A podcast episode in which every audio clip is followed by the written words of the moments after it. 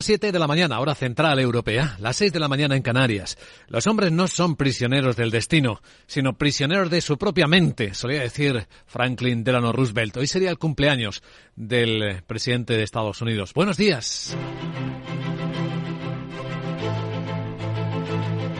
Aquí comienza Capital, la bolsa y la vida. En este lunes 30 de enero, en dos horas, tendremos ya datos de inflación adelantada en España. A ver qué impacto ha tenido la bajada del IVA en los alimentos, a ver si se nota en la inflación general. Es un lunes que comienza con frío en todo el mundo, con movimientos suavemente bajistas en los mercados y con algunas noticias e historias empresariales muy llamativas.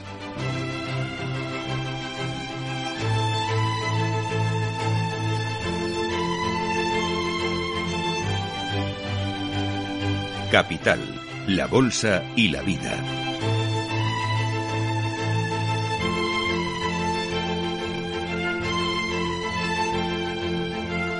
Luis Vicente Muñoz. La jornada comienza como casi cada día con el presidente ucraniano Volodymyr Zelensky pidiendo a los aliados que se den prisa en enviarle los tanques, en no tomar demasiado tiempo ni demasiada burocracia en apoyar al país, porque porque Rusia espera alargar y agotar nuestras fuerzas. Por lo tanto, tenemos que hacer el del tiempo nuestra arma. Tenemos que acelerar el desarrollo. Tenemos que acelerar el suministro y el lanzamiento de nuestras opciones militares necesarias para Ucrania. Y sí lo están haciendo los aliados. Fíjense lo que lo contaremos enseguida. Lo que declaraba este fin de semana a Reuters el CEO de Rheinmetall, que es la principal empresa de armamento alemán, el señor Paperger. Habla el señor Pistorius, el ministro de Defensa alemán. Dice que es el undécimo ministro de Defensa al que he tratado en mi tiempo de Rheinmetall y nunca nadie ha querido reunirse con nosotros tan rápido. Creo que eso es importante. Estamos viviendo tiempos especiales. Estamos en, tenemos guerra en Europa.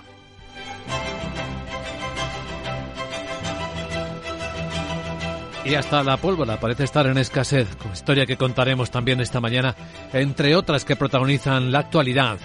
Y entre ellas situamos de nuevo a Toyota, el fabricante japonés de vehículos, como el rey de las ventas de automóviles en el mundo por tercer año consecutivo.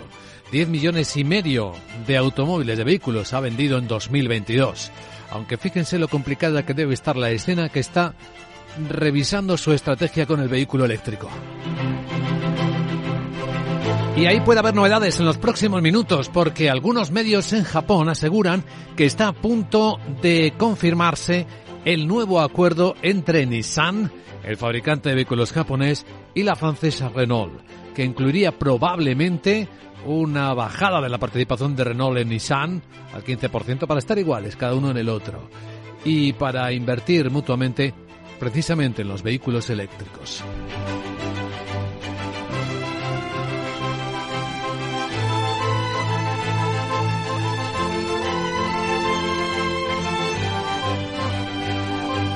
En el comienzo de la semana hay una operación grande en el sector energético que se está poniendo en marcha y que conecta al, capital catarí con el francés de Total y el italiano de Eni. Van a explorar juntos eh, yacimientos de gas en el Líbano, según el CEO de Total Energies, Patrick Poyan, anunciado. Y asegura que un primer buque vendrá esta semana para hacer el estudio medioambiental porque necesitamos hacer algún informe que estará finalizado a mediados de año y planeamos perforar durante el tercer trimestre de este año.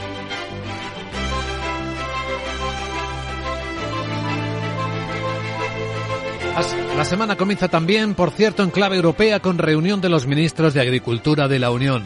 Examinarán cómo está el mercado agrícola con los suministros de Ucrania, que también siguen teniendo dificultades, y los impactos de la inflación, la subida de precios en los productos agrícolas.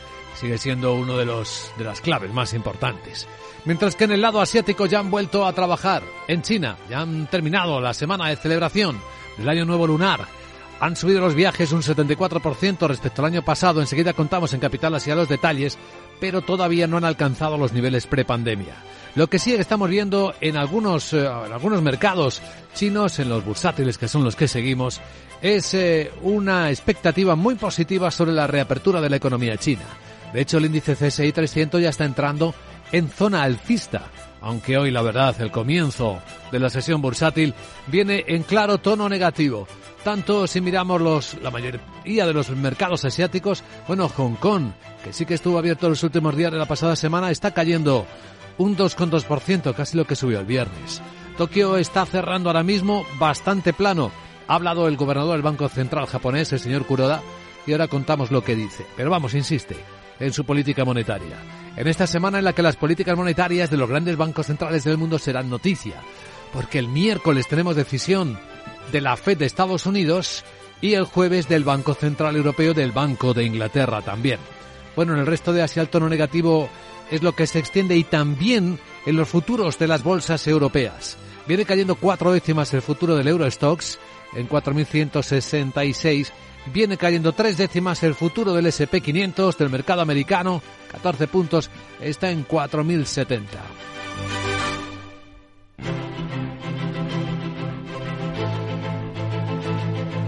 Valor añadido en Capital Radio. En una hora va a estar con nosotros el director general de la Asociación Española de Cogeneración, Javier Rodríguez. Recuerdan que había un tema sin resolver con la regulación de quienes cogeneran energía. Pues eh, parece que los cambios legales no han permitido a las industrias gestionar realmente con eficiencia las plantas por el enorme retraso y por los precios reconocidos del gas que siguen alterando el mercado interno. Así que nos contará de primera mano cómo está esa cuestión. Y tras él entraremos en la gran tertulia de la economía. Hoy con la ayuda de María José Villanueva, con Julián Salcedo y Fernando Zunzunegui, daremos contexto a las noticias que despiertan la economía y que a esta hora de la mañana en Capital Radio presentamos con Miguel San Martín.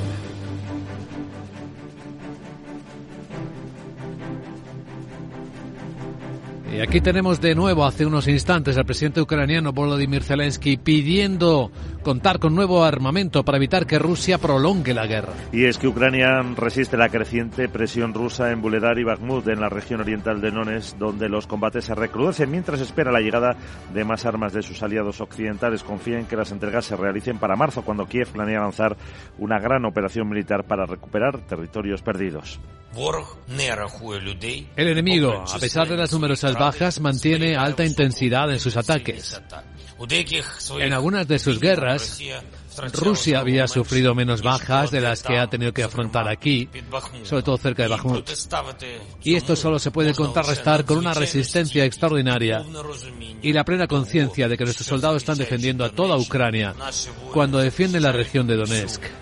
Zelensky ha reclamado a su vez misiles de largo alcance para hacer frente a los ataques lanzados por los rusos. Ucrania también espera que sus aliados eh, le den aviones de combate, una opción que al inicio de la contienda había sido rechazada por unanimidad, pero ahora empieza a estudiarse en Washington y algunas capitales europeas. Aunque el canciller alemán Olaf Scholz se reafirma en que su país no va a permitir que la guerra escale a un conflicto entre Rusia y la OTAN. Pero a su vez ha asegurado esta noche en Santiago de Chile que no hay país que apoye más a Ucrania que Alemania y que la guerra no debería ser una competición sobre quién envía más ayuda.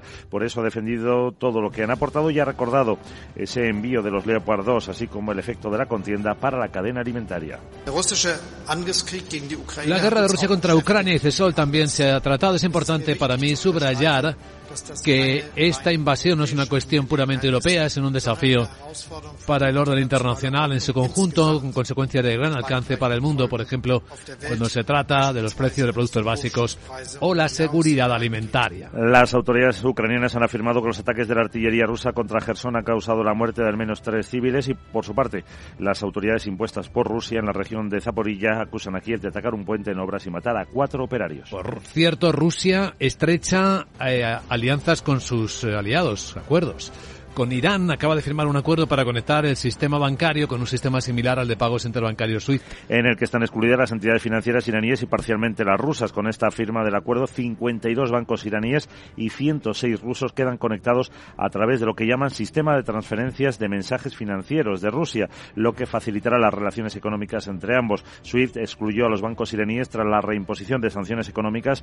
por parte de Estados Unidos a Irán en 2018. Las relaciones económicas entre ambos países han aumentado hasta los 4.000 millones y Teherán ha vendido drones a Rusia que usa en la invasión de Ucrania. Veamos ahora la agenda de los ministros de Agricultura de la Unión Europea que se reúnen en Bruselas en el contexto de la invasión rusa. Y en la que también debatirán sobre la próxima revisión de la legislación sobre transporte de animales. La presidencia sueca les va a presentar su programa de trabajo para el semestre y cambiarán impresiones sobre las oportunidades de la bioeconomía, con especial atención a las zonas rurales.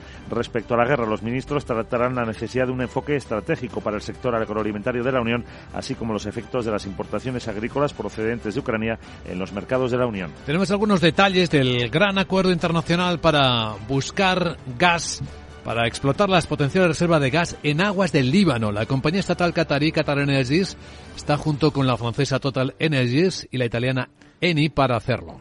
En estas aguas que se han disputado con Israel hasta la firma de un acuerdo histórico el pasado mes de octubre. Qatar entra así con el 30% de los derechos de exploración y Total, y Energies, eh, y Eni conservan el 35% cada una. La compañía estatal qatarí se ha hecho con ese porcentaje que tenía una empresa rusa. El ministro de Energía del Emirato, Saad Sedir Al-Kabi, destaca la oportunidad que supone para el desarrollo de aquel país.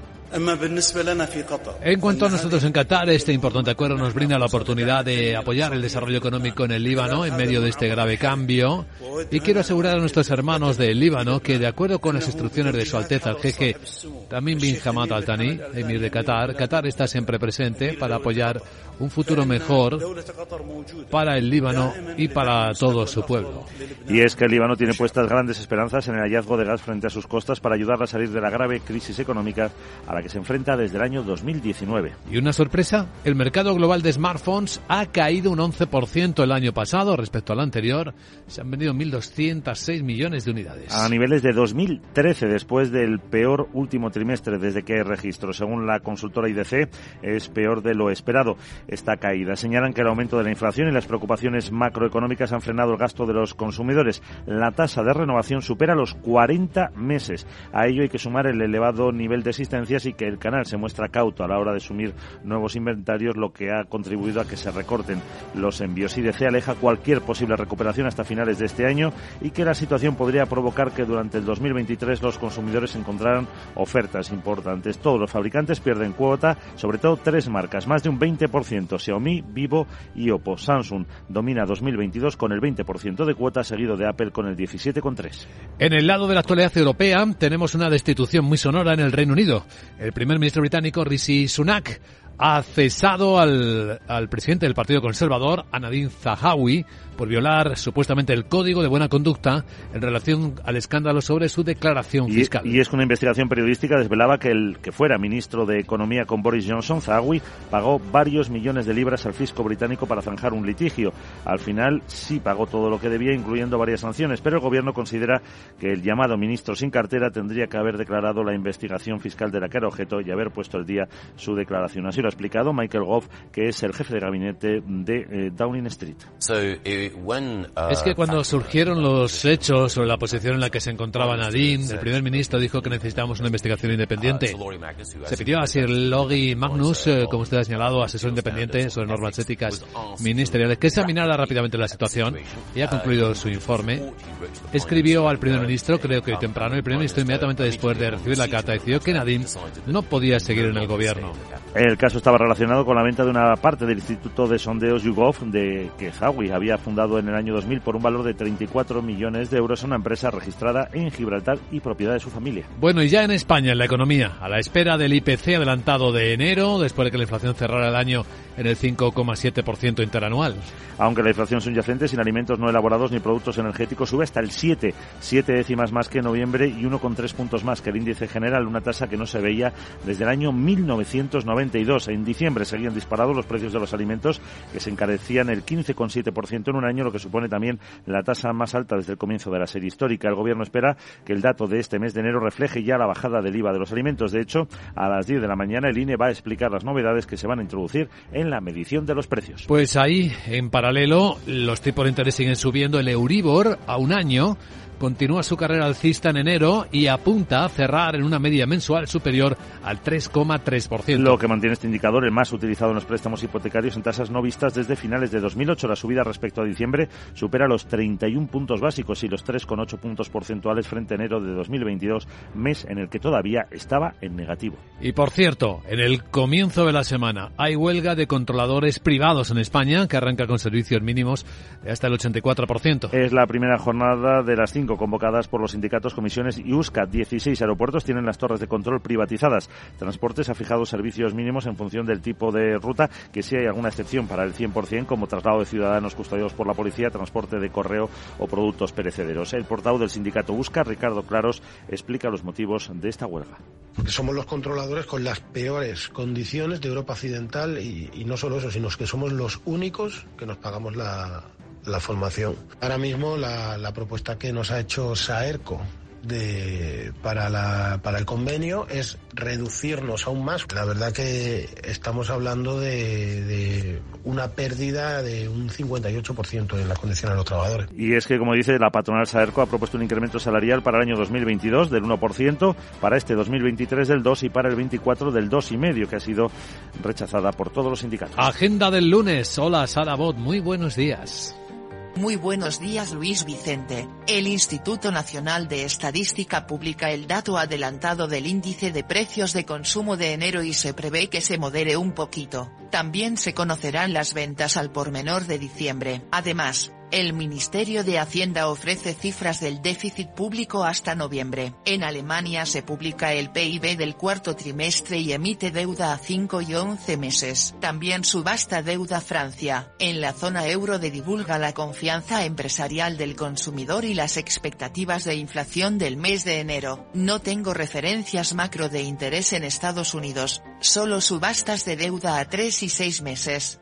Ojo que Ryanair y Philips publican resultados. Fíjate si estoy de lunes que no te he dicho que es lunes y eso en un lunes como este lunes ¿Qué? es imperdonable. Pero bueno. ¿A qué te ha quedado claro que es lunes? Sí. Jeje. Bueno, para animarte el estómago. Una pregunta. ¿Qué? día se celebra hoy? Pues el Día Internacional del Croissant. Mira. Y yo te pregunto, ¿Qué me? ¿dónde tiene su origen? Eh, Pues no, no es en ¿No es en Francia, Francia? como pensabas, ¿No? sino en Austria para resistir un ataque otomano en el siglo XV palito palito. ¡Qué pozo de sabiduría que soy! Ya te digo. Chao. Chao, gracias por la información y feliz desayuno, querida Salabot. A continuación en Capital Radio, Capital Asia. Vamos a ver cómo está empezando la semana en los mercados y las historias más apasionantes del lunes. Capital, la Bolsa y la Vida, con Luis Vicente Muñoz. Este invierno en Repsol queremos que sigas ahorrando en carburante. Por eso sigue disfrutando de un descuento de 10 céntimos por litro al pagar con Wilet sin límite de litros ni de importe. Si todavía no tienes Wilet, descárgatela ahora y empieza a ahorrar. Ven a nuestras estaciones de servicio y aprovecha este descuento hasta finales de marzo. Más información en Repsol.es. Adidas, Nike, Boomerang, Puma, Under Armour, Quicksilver, New Balance, Asics, Mountain Pro, Columbia, Roxy y Billabong. La semana del deporte del corte inglés te va a parecer otro deporte cuando veas que lo que buscas está todo al 50% de descuento. Del 26 de enero al 1 de febrero. Segundas rebajas en el corte inglés. En tienda web y app. Tienes claro lo que quieres. En Cuchabank te lo ponemos fácil. Hipotecas Cuchabank, donde terminan las comparaciones. Más info en cuchabank.es. Capital, la Bolsa y la Vida, con Luis Vicente Muñoz.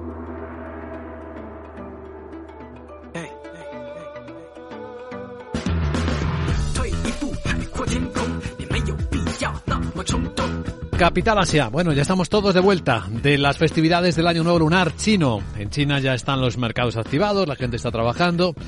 ¿Y las vacaciones cómo han ido? ¿Tenemos datos? Sandra Torcillas, buenos días. Buenos días, sí, tenemos algunos datos eh, de los viajes que han realizado los chinos en esas vacaciones del Año Nuevo Lunar dentro de China y que han subido un 74% respecto al año pasado, aunque la cantidad de viajes sigue siendo solo la mitad de los niveles previos a la pandemia.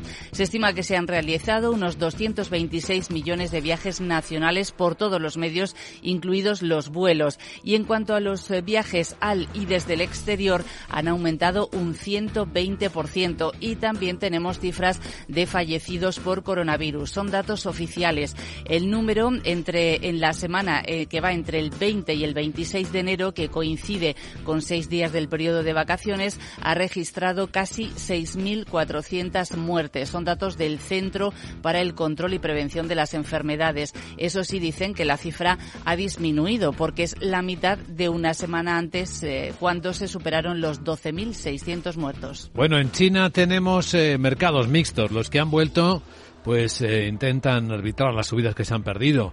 El indicador China 50, por ejemplo, con los 50 dólares más importantes, está subiendo el 1,2% y estaría entrando en territorio alcista ya, curiosamente, con recuperaciones que superan el 20% desde los mínimos del mes de octubre. Bueno, Hong Kong, sin embargo, está recortando un 2,3%. También, en cierto modo, compensa las subidas con las que cerró la pasada semana. Tokio ha cerrado prácticamente plano después de escuchar al Banco Central japonés en que quiere mantener la política monetaria como la tiene. Sí, el gobernador del Banco de Japón, Haruhiko Kuroda, está compareciendo hoy en el Parlamento. Ha reconocido que es probable que la tendencia de la inflación se acelere gradualmente, pero insiste en que la incertidumbre de la economía de Japón es extremadamente alta y, por tanto, dice que es eh, importante, significativo, mantener una política monetaria ultra laxa y de esta forma apoyar la economía y crear un entorno en el que las empresas puedan aumentar los salarios. Bueno, tenemos entre los protagonistas eh, de Japón Estamos esperando ver si se confirma por fin el acuerdo, el nuevo acuerdo de Nissan y Renault. Sí, según el diario Nikkei, las directivas de las dos empresas ya han alcanzado un principio de acuerdo, van a actualizar una alianza que data de desde 1999 y van a modificar las participaciones cruzadas. Podrían anunciarlo este mismo lunes. La firma francesa bajaría desde el 43 hasta el 15% su participación en Nissan Motor y de esta forma se equipara el porcentaje de acciones de Renault que está en manos de la compañía japonesa. Y Nissan además invertiría en la nueva unidad de vehículos eléctricos del fabricante francés. este principio de acuerdo tendría que ser respaldado por los consejos de administración de Renault, de Nissan y también de Mitsubishi. Por cierto, que en el lado de los automóviles Toyota se corona de nuevo como el rey de los fabricantes y vendedores de automóviles del mundo. Sí, ha vendido 10,5 millones de coches en 2022. Es el fabricante que más vende en el mundo por tercer año consecutivo. Tuvo unas ventas récord en el extranjero de 8,6 millones de coches que le ayudaron a compensar la caída que ha tenido en el mercado local y que ha sido de casi un 10%. En segundo lugar se coloca Volkswagen, que a principios de este mes informó de las menores ventas en más de una década, 8,3 millones de coches. Pero la gran historia de la noche en Asia sigue estando en India, después de tres días de caídas impresionantes para el grupo del multimillonario Adani, a quien acusaba un fondo bajista de estar haciendo trampas, pues hoy ha habido rebote, en parte, claro. Sí, en parte, vamos, eh, en parte sí, porque eh, este domingo lo que ha hecho Adani, que recordamos que es el hombre más rico de Asia, ha tratado de calmar a los inversores, ha contraatacado con otro informe de más de 400 páginas en el que insiste en que ha cumplido con todas las leyes y requisitos regulatorios y ataca a la firma Hinderburg, de la que dice que solo quiere conseguir beneficios a través de medios ilícitos y va más allá y señala que ese informe es un ataque calculado contra India. Adani alardea de sus profundos lazos con bancos en todo el mundo, desde Citi hasta Credit Suisse. Eh, mientras tanto, Hinderburg insiste en que este documento que acaba de publicar Adani no responde a las cuestiones que ellos habían puesto sobre la mesa y a sus grandes dudas. El conglomerado ha perdido desde el pasado miércoles 66.000 millones de dólares de capitalización. Hay títulos como Adani Green Energy y Adani Total Gas que están cayendo esta mañana otro 20%, aunque como señalabas es cierto que el buque insignia del multimillonario, Adani Enterprises, está rebotando un 6%. Una historia con un impactante eh, movimiento en bolsa. Bueno, y una tendencia que no queremos que se nos escape. En menos de un mes, Dice la China Baidu que va a lanzar un bot al estilo del chat GPT. Sí, dice que planea lanzar eh, un servicio de chatbot eh, de inteligencia artificial eh, parecido en el mes de marzo. Quiere de esta forma poner en marcha el servicio como una aplicación independiente y después fusionarlo gradualmente con su motor de búsqueda. Capital Asia.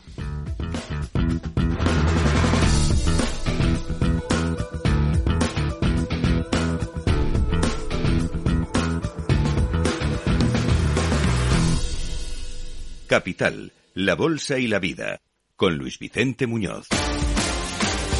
Protagonistas del lunes, Rheinmetall. Puede que a muchas personas no les suene este nombre o no conozcan esta empresa, pero es el primer fabricante de armas de Alemania. Es el que fabrica los Leopard, entre otras armas.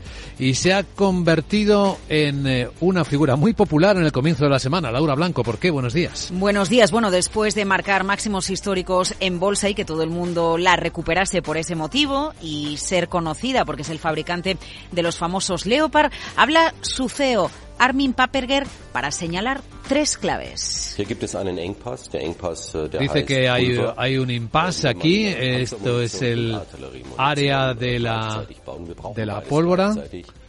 Dice que mm, explica que si haces munición de tanque y munición de artillería al mismo tiempo, y necesitamos ambas al mismo tiempo, hay un cuello de botella en la pólvora y tendremos que compensarlo y eso significa que en realidad necesitaríamos una mayor capacidad de fabricación en Europa, idealmente uno en Alemania. Bueno, esa es la primera de la clave, porque cuando hablamos de Rheinmetall hablamos de tanques, pero hay que hablar de munición y esa pólvora está en foco, escasea y como acabamos de escuchar, el CEO de Rheinmetall advierte hay un cuello de botella. Segunda advertencia, 2022 ha sido un año récord para la empresa. No tenemos el dato de beneficio que espera Rheinmetall eh, a la espera de que lo comunique la cotizada, pero sí su cifra de pedidos, cerca de 30.000 millones de euros.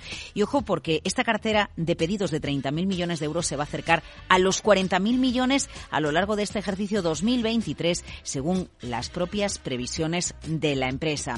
Y tercera referencia, el CEO de Rheinmetall reconoce que desde que está al frente de la empresa se ha reunido con 11 ministros de defensa 11. Bueno, pues es la primera vez que más rápido le llaman desde el gobierno alemán. ¿Cómo se nota que estamos en guerra? El señor Pistorius, dice el CEO de Metal, es un décimo ministro de defensa que, que trato en, mi tiempo en Metal y nunca nadie ha querido reunirse con nosotros tan rápido. Creo que esto es importante, estamos viviendo tiempos especiales, tenemos guerra en Europa. Por lo tanto, Beneficio récord este año, rapidez e interés en el gobierno alemán por reunirse con Metal y escasez problemas con la pólvora en la que se registran cuellos de botella, dice Rheinmetall, que contempla una nueva planta de pólvora, posiblemente en el estado de Sajonia, en el este de Alemania, pero la inversión requiere unos 700-800 millones de euros. Así que la empresa lo tiene claro, que invierta el gobierno alemán, que invierta Berlín. Nosotros, dice el CEO de Rheinmetall, apoyamos, aportamos nuestro conocimiento tecnológico, pero el Estado tiene que tener una parte de la planta, se llevará algo de las ganancias, pero que ponga la pasta.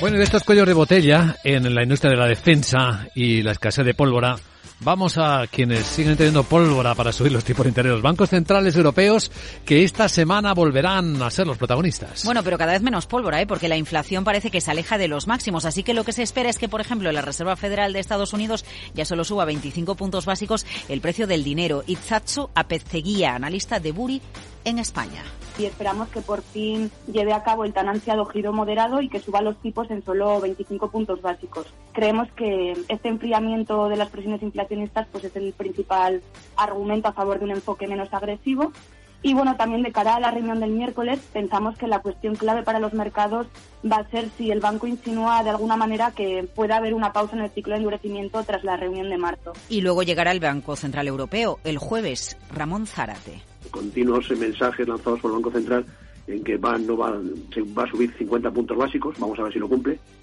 Bueno, los bancos españoles en bolsa, Luis Vicente, fíjate, en el año Santander 13, CaixaBank 10, BBVA 14, Sabadell 32. ¿Cómo gestionamos estas subidas de la banca en bolsa beneficiada por la subida de tipos de interés? ¿No está deteriorada la mora?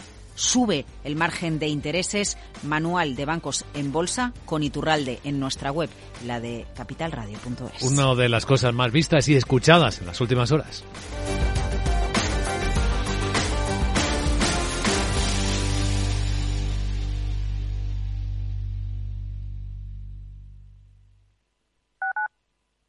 Capital Radio, Madrid, ahora en el 103.2 de la FM.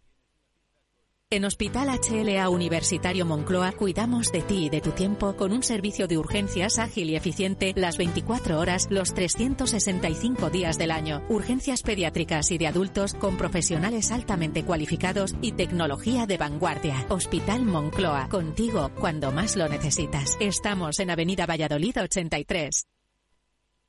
¿Eres emprendedor? Encuentra asesoramiento y formación gratuita en materia empresarial, digital y sostenibilidad gracias al proyecto Más Emprendimiento. Infórmate en másemprendimiento.es. Proyecto promovido por la Comunidad de Madrid en colaboración con ATA y CEAGE. Financiado por la Unión Europea Next Generation EU. Plan de recuperación, transformación y resiliencia. Capital Radio, la genuina radio económica.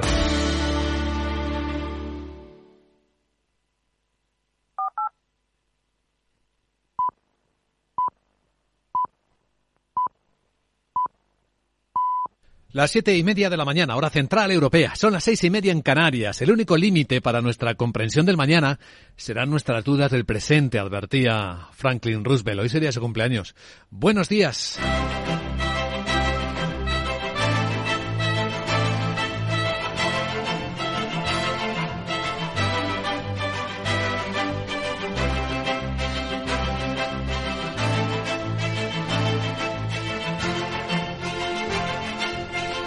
Capital, la Bolsa y la Vida, con Luis Vicente Muñoz.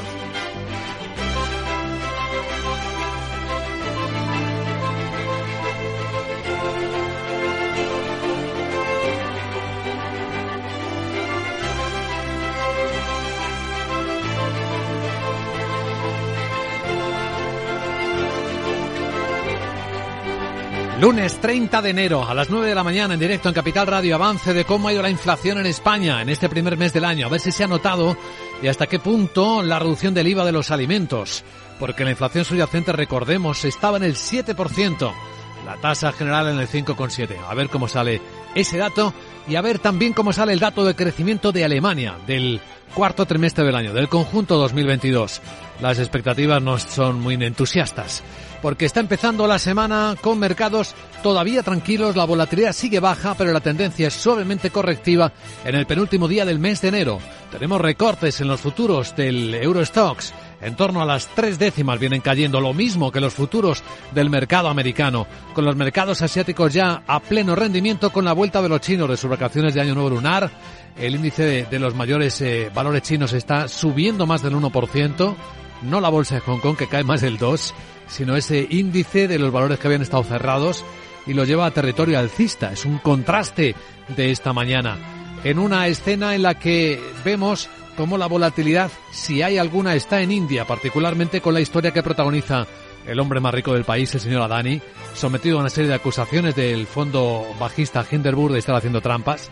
Su director financiero se durante el fin de semana a decir que no. Hoy rebota un 6%, el grupo no sus filiales que en total han perdido la friolera en términos de capitalización bursátil de 66 mil millones de dólares en las últimas tres sesiones. Hoy los automóviles, las automovilísticas son protagonistas de las noticias de la mañana. Toyota vuelve a coronarse como el rey de las ventas mundial. En 2022 de nuevo vendió 10 millones y medio de vehículos deja así en segundo lugar, sigue dejando a Volkswagen, aunque es curioso cómo la compañía japonesa está repensando su estrategia en vehículo eléctrico. El sector no tiene claro cómo van a evolucionar las cosas, aunque tenemos en este lado algo que ya sí se aclara, y es la nueva alianza entre Renault y Nissan, entre la francesa y la japonesa. Renault reducirá la participación en Nissan al 15% desde el 43%, Así igualará a la que Nissan tiene Renault y ambos colaborarán en el desarrollo de los vehículos eléctricos de Renault. En el lado de las empresas, el movimiento también llamativo de las últimas horas es una alianza de tres gigantes, Qatar Energies, la qatarí, Total Energies, la francesa y Eni, la italiana, para empezar a sondear gas en aguas que hasta hace poco eran disputadas en el Líbano por Israel, ahora ya no, ahora está ahí un acuerdo y dice dice el responsable de Total Energies que las cosas van a ir bastante rápido. Se llama Patrick Poyan. Y asegura con primer buque ya va a estar esta semana haciendo el estudio medioambiental porque necesitamos hacer algún informe que esté finalizado a mitad de año y planeamos perforar ya durante el tercer trimestre del año. Así que eso por ese lado. Mientras que en Europa el día despierta con una reunión convocada de ministros de Agricultura para valorar cómo va el sector, los efectos de la guerra de Ucrania en el suministro y también el impacto inflacionista. Guerra que sigue con el presidente ucraniano como cada día pidiendo a los aliados que sean más rápidos y que les den más armas. Porque Rusia espera alargar y agotar nuestras fuerzas, por lo tanto tenemos que hacer del tiempo nuestra arma. Tenemos que acelerar el desarrollo, tenemos que acelerar el suministro y el lanzamiento de nuevas opciones militares necesarias para Ucrania.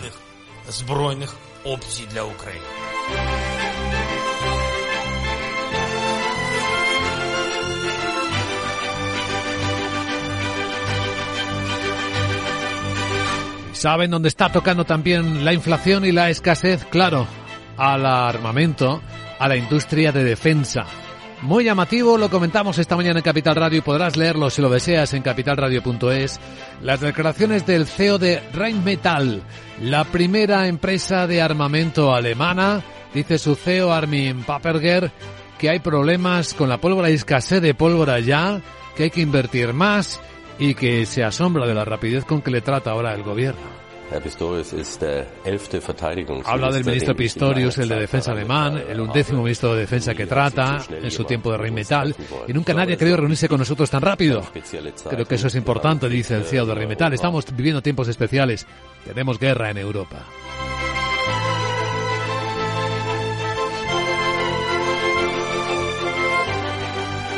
Aunque es curioso cómo los precios de la energía están dando tregua, estamos en niveles de febrero del año pasado, y siguen, sin embargo, sin resolverse problemas que dependen de la burocracia y de la política. Como en España, el problema para los cogeneradores. Va a estar con nosotros en directo a las 8 y 10, 7 y 10 en Canarias, el director general de Acogen, Javier Rodríguez, para explicarnos qué está pasando, porque eh, parece que las industrias cogeneradoras no han logrado gestionar las plantas por el enorme retraso en la aplicación de la legislación, por el precio reconocido al gas, que está completamente alejado de la realidad de los mercados. Sector industrial cogenerador dice que sigue necesitando un nuevo marco retributivo flexible y estable que devuelva rentabilidad y operatividad a las plantas que siguen sufriendo importantes pérdidas económicas.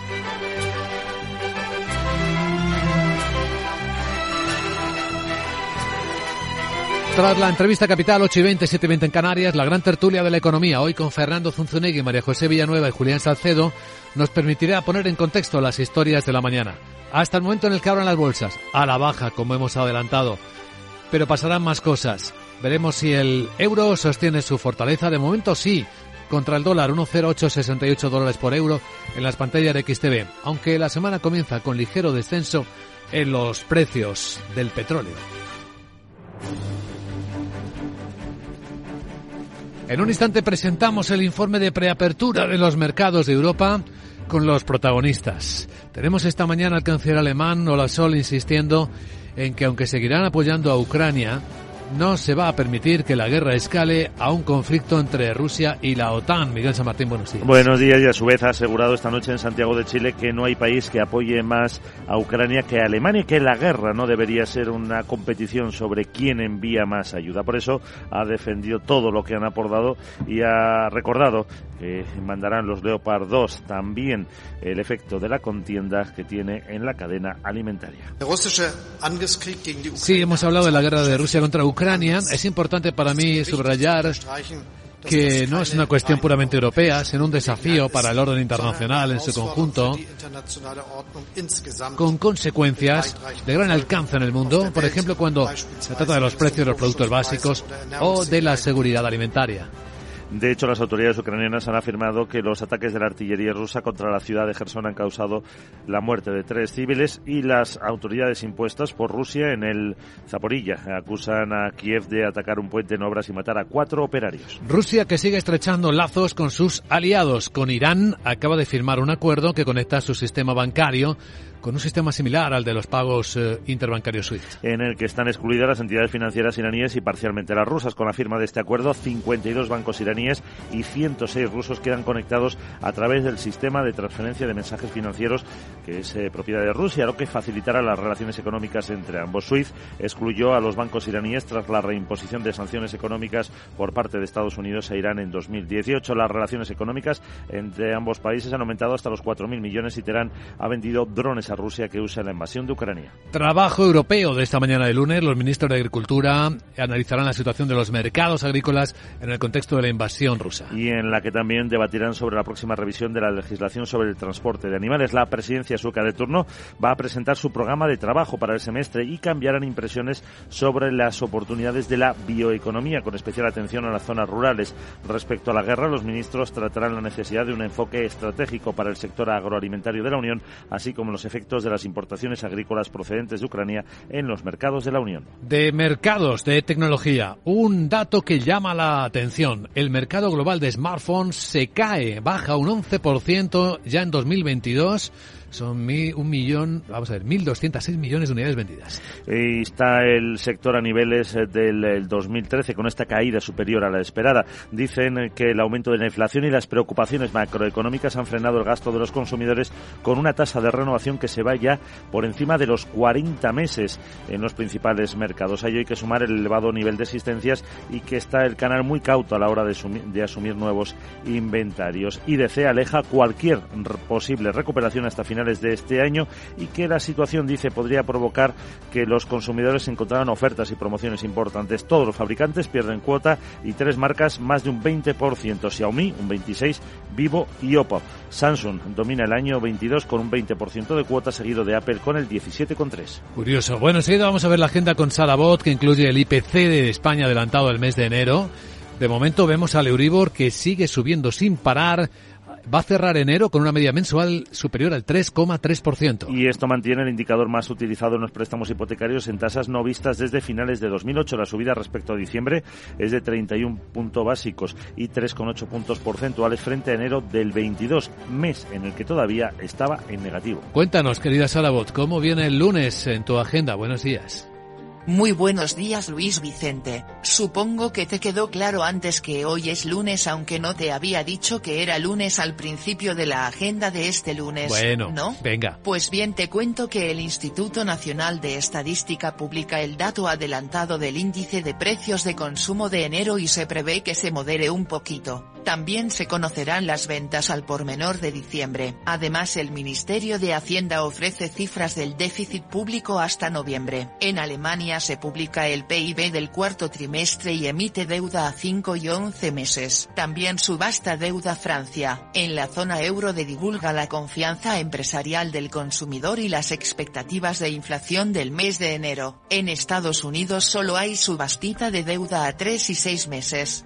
Ojo que Ryanair y Philips publican resultados. ¿Sabes por qué estoy tan de lunes hoy lunes? ¿Por qué? Pues porque he llegado de México de la gala a los mejores stinters. ¿Ah, sí? Strinters, Es- es- streamers del streamers. año en el mundo. Vaya. ¿Sabes qué? ¿Qué? Pues que no me he llevado nada. ¿No? Un tal Ibai Llanos y otro que se llama Stream el de Strinters de eso revelación. Uy, qué lío. Vaya. Me supera ahora me lo explicas. Eh, sí. Chao. Sí, sí, a ver si los, a ver si hablamos de ello después.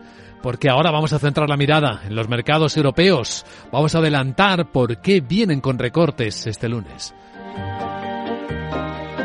Capital, la Bolsa y la Vida, con Luis Vicente Muñoz.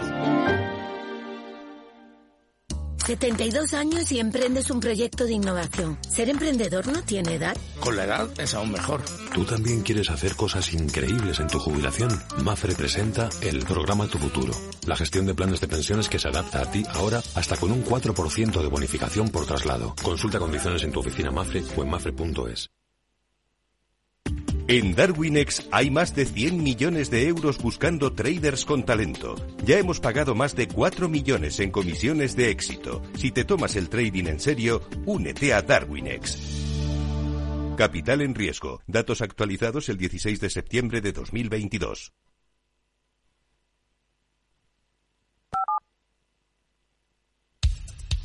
Capital, la Bolsa y la Vida, con Luis Vicente Muñoz. Pues las pantallas de CMC Markets eh, muestran claramente cómo la sesión del lunes va a ser correctiva, suavemente correctiva en el inicio de la sesión europea, aunque la volatilidad no está subiendo. Sigue por debajo de los 20 puntos, así que no parece haber preocupación o mar de fondo, sino que poquito de agitación de superficie. Medida en estos términos, la caída del futuro del Eurostox es de 4, bueno, está deteriorándose por instantes. 5 décimas, 20 puntos, baja ya un poquito más el futuro del Eurostox en 4.162. Y viene cayendo también el futuro del mercado americano. 16 puntos y medio el SP es un 0,4% en 4.068. Sandra Torrecillas, buenos días. Buenos días. Va a ser una semana muy marcada por los bancos centrales. El miércoles se reúne la Reserva Federal. Se espera subida de 25 puntos básicos.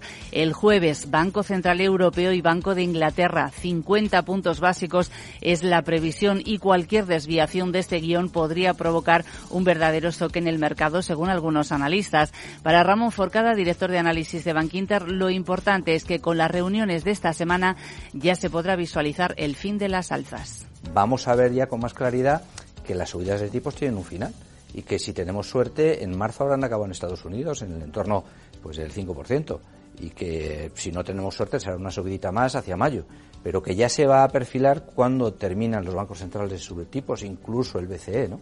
Y esto va a seguir dando soporte a un mercado que arranca muy bien en el año 23 y que tiene sentido que arranque bien y que todavía tiene un poquito más de recorrido y al que solamente se puede criticar la velocidad del progreso, pero nada más.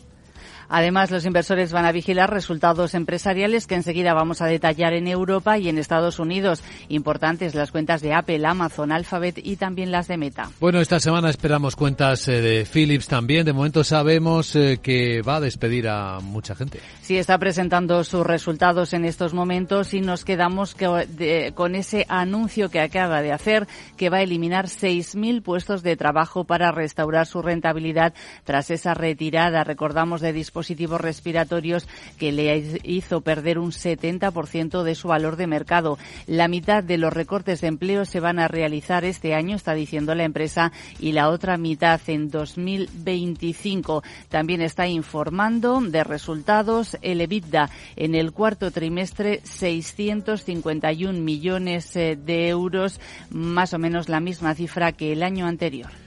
Tenemos en nuestro radar ASML. Sí, este fin de semana la firma holandesa ha comunicado al mercado que no espera impacto en sus previsiones para todo 2023 si finalmente Japón y Países Bajos se unen a Estados Unidos para restringir las exportaciones de chips a China. Antes de que eso entre en vigor, dice la empresa, debe detallarse todavía y ponerse en marcha la legislación y todo eso llevará un tiempo. Bueno, entre el lado positivo del mercado destacamos a Ryanair y su beneficio bruto récord. Beneficio récord en el tercer trimestre fiscal, es decir, octubre, desde octubre a diciembre, de 211 millones de euros. Espera además una fuerte demanda de vuelos para Semana Santa y para el verano. Dice que gracias al regreso de los turistas asiáticos y también a la fortaleza del dólar que está animando a los estadounidenses a viajar hacia Europa. Los datos están por encima de lo esperado. Ryanair reitera su previsión de conseguir un beneficio después de impuestos de entre 1.300 y 1.400 400 millones de euros. Y Kerin, en el mundo del lujo, tiene nuevo director creativo para Gucci. Sí, se llama Sabato De Sarno, es el nuevo director creativo de su principal marca, Gucci. De Sarno tiene 39 años, comenzó su carrera en Prada antes de pasar por Dolce y Gabbana y después en Valentino. Y va a tener la tarea de reactivar la marca que representa dos tercios de los ingresos de Kerin y que ha ido cayendo desde su crecimiento espectacular que tuvo en el año 2019. Pues todo esto por el lado europeo a continuación, perspectivas de Wall Street.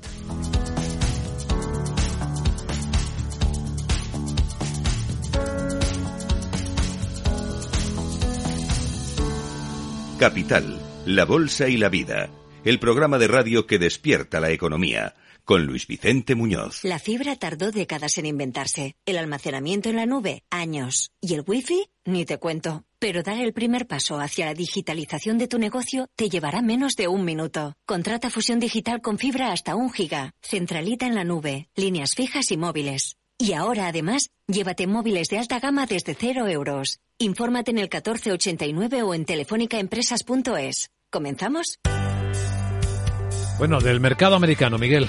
Pues eh, Wall Street terminó la semana con ganancias, sobre todo el Nasdaq, eh, aupado por los buenos resultados trimestrales de algunas empresas. De hecho, subió un 4,3%, la cuarta consecutiva, y va camino de cerrar el mejor mes desde julio. El S&P 500, un 2,47 arriba, y el Dow, un 1,81. Y es que dicen los analistas que el, el ánimo de muchos inversores parece haber cambiado respecto a la semana anterior por esas señales de que la economía no se deteriora tan rápido como muchos temían. Un ejemplo, Tesla cerró con una subida en la semana del 33%, la mejor desde 2013. También eh, ayudó ese buen dato del PIB. En la agenda, pocas referencias hoy, subasta de deuda a tres y seis meses, mañana índice de costes laborales, el reboot de ventas minoristas y la confianza del consumidor de la Conference Board.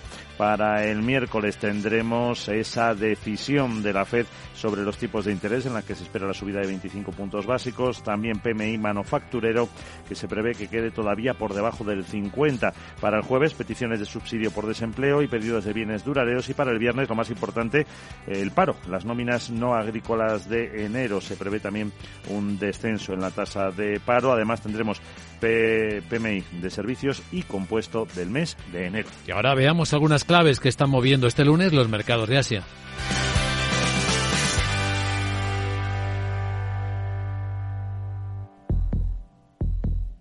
Vida. Riesgo. Cubierto. Es muy simple asegurarse con el Betia. Simple, claro, el Betia.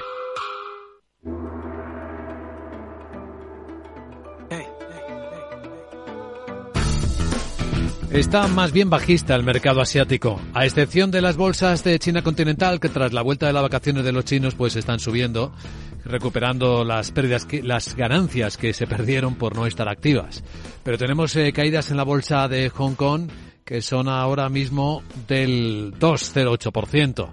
Eh, Tokio ha cerrado plano después de escuchar, bueno, una subida de dos décimas, después de escuchar al gobernador del Banco Central japonés, Kuroda, insistir en que la política ultralaxa es la que necesita ahora mismo la economía para que se recupere de verdad. En India está el gran protagonista de la noche, el multimillonario Adani, su consorcio que ha perdido valor, capitalización bursátil por 66 mil millones de dólares en todo este lío de la acusación del fondo bajista Hinderburg de estar haciendo trampas, que ha desmentido, se ha esmerado en desmentir durante el fin de semana su director financiero. Bueno, y rebote algo, 6%, pero no todas sus entidades.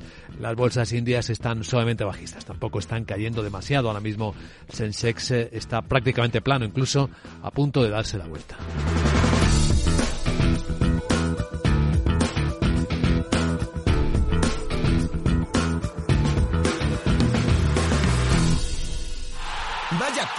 ¿La has visto? ¿Qué acción? Una acción gratis. Ahora consigue una acción gratis por hacerte cliente de XTB y descubre cómo se siente un inversor en bolsa. Descarga la app de inversión de XTB, hazte cliente, haz tu primer depósito de cualquier importe y disfruta de tu acción gratis para empezar a invertir. Invertir implica riesgos. Términos y condiciones de la promoción en xtb.com.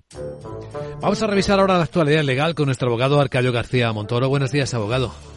Buenos días, Luis Vicente. ¿De qué hablamos? Pues de que este fin de semana hemos conocido que la SEC investiga a Elon Musk por sus declaraciones sobre su tan anunciada a inversores y deseada en el mercado conducción autónoma de los vehículos Tesla que fabrica. El regulador analiza la promoción, los anuncios persistentes que el propio Musk califica como el elemento diferenciador de sus automóviles desde, desde 2014. Y todo porque la realidad es que no acaba de llegar completamente. Y por tanto, la autoridad duda acerca si constituye una apuesta que distorsiona la inversión. Por cierto, en España sigue, ¿verdad?, la huelga de los letrados de Administración de Justicia.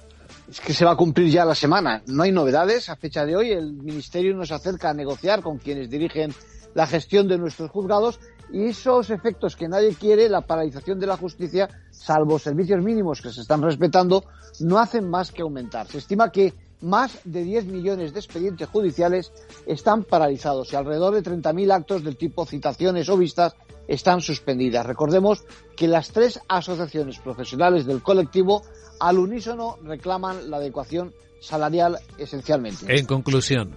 Pues ya ven, nueva jornada de paralización en la justicia y luego más tarde a la una en Ventaja Legal analizaremos el serio problema con la asistencia de letrados de la Administración de Justicia. A esa hora en Capital Radio. Gracias, abogado.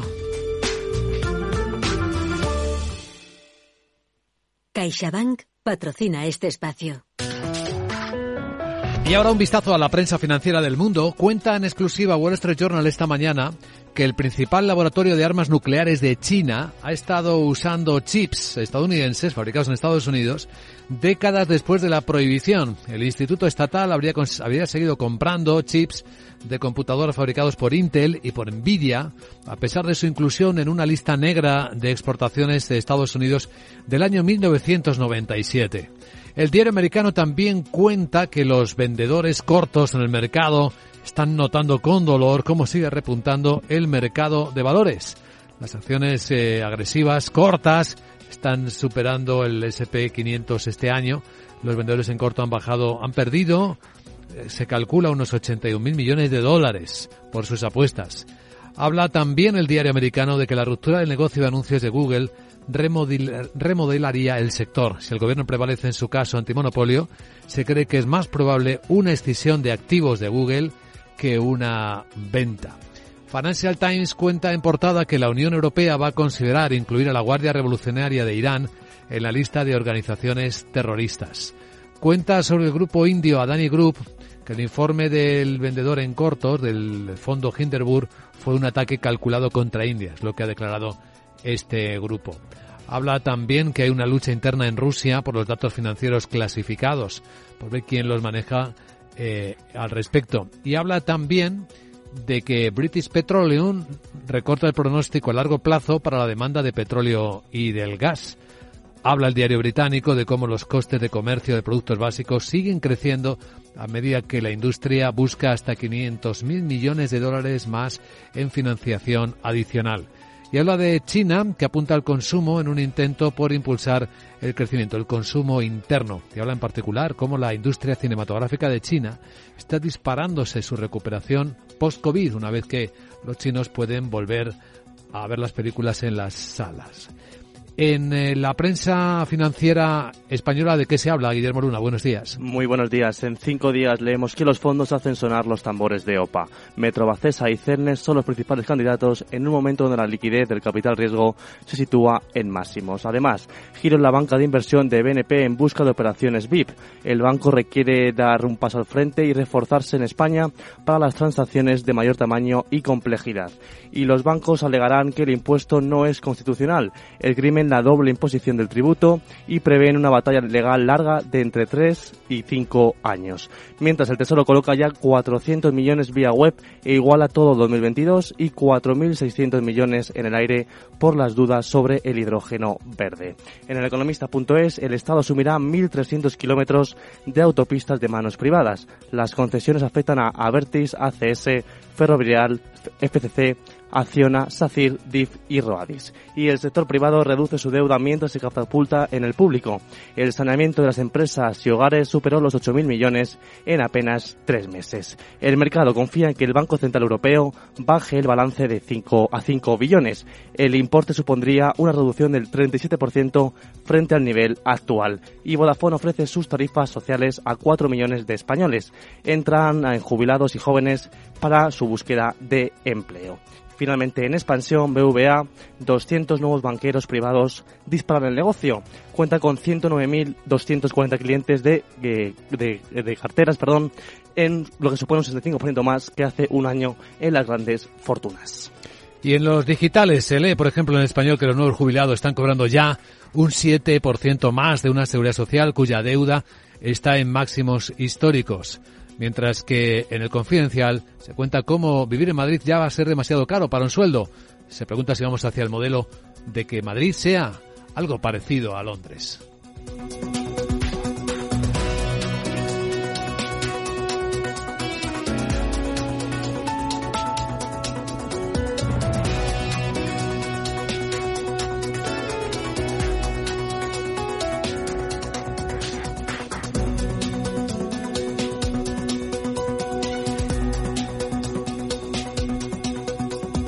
Capital, la Bolsa y la Vida, el programa de radio que despierta la economía, con Luis Vicente Muñoz. CaixaBank ha patrocinado este espacio. 15 años con personas y empresas dan para muchas opiniones, reflexiones y conocimientos de recursos humanos. Escucha el Foro de los Recursos Humanos todos los lunes a las 12 del mediodía en Capital Radio, un punto de encuentro de excepción con personas y empresas, con Francisco García Cabello. Capital Radio. Escucha lo que viene. ¿Estás bien? ¿Cómo estás? ¿Cómo te encuentras? Hablar sobre adicciones no es fácil. Abrir la conversación es un primer paso. El consumo de drogas daña tu cerebro y daña a tu vida. Podemos ayudarte. Visita madridpiensaenti.es. Ayuntamiento de Madrid. Los viernes en Capital Radio te proponemos descubrir y comprender las estrategias de empresas con éxito que servirán de inspiración y ejemplo para la tuya. Escucha Metaempresas, un programa presentado por Andrés Arenas con la presencia y los consejos de expertos en distintas áreas y profesores de reconocida trayectoria. Todos los viernes a las siete y media de la tarde, Metaempresas, Capital Radio.